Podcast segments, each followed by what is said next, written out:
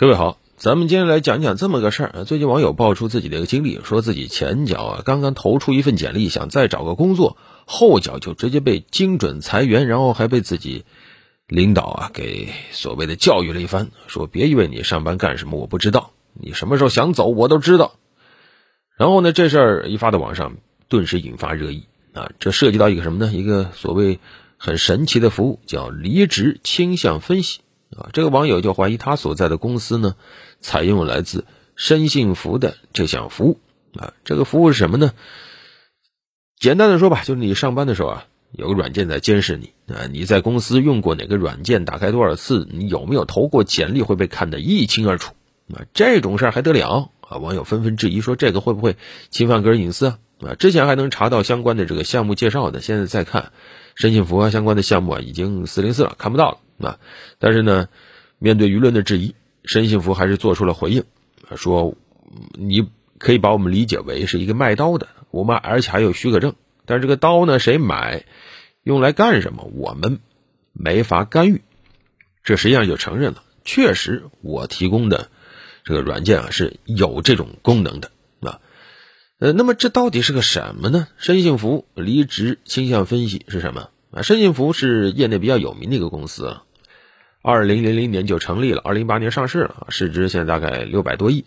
那么这回呢，呃，大家质疑的这个离职倾向分析啊，实际上是申幸福它推出的一项服务啊，就是去提前发现有潜在离职风险的员工啊，然后呢，便于这个公司啊去安抚啊，或者嗯，怎么妥当的处置啊。更具体的说呢，他会给相关的这个公司提供。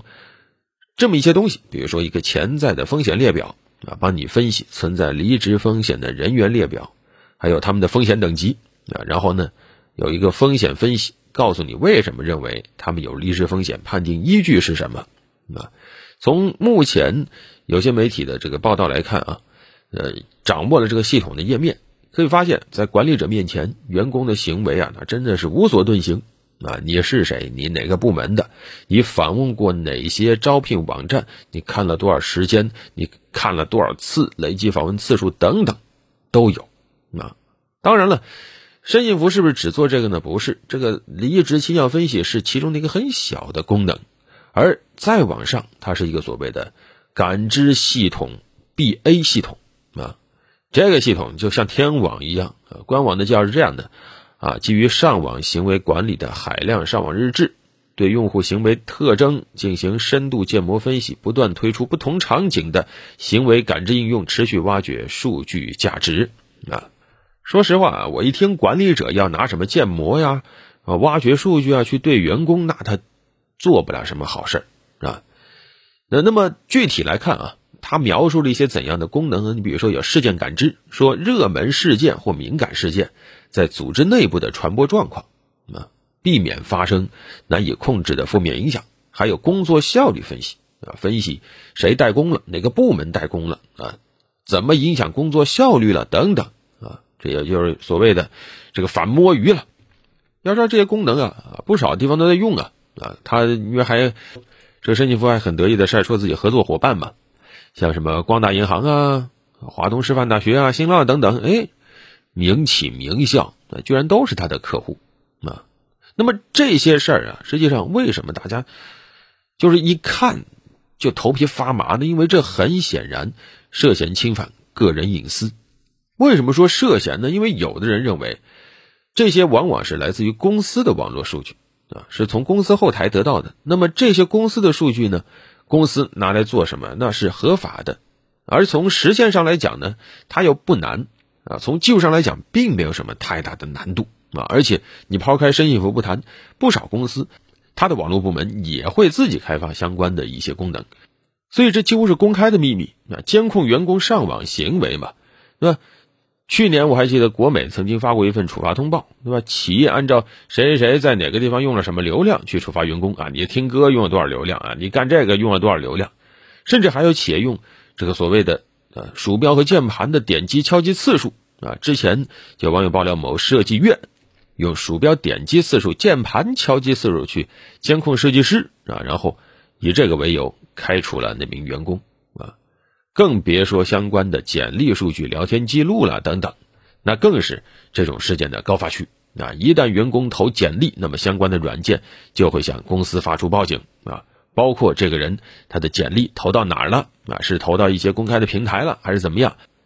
可以说，自从有相关的监控技术了，这种通过相关的系统来实现对员工监控的这种服务就诞生了，甚至还有的软件就说，哎，该软件的隐蔽性是很好的，一般的员工啊。在自己的电脑硬盘上啊，在开始菜单呢、任务管理器上都发现不了任何痕迹啊。那么面对这种隐蔽性很好的软件，你怕不怕呀？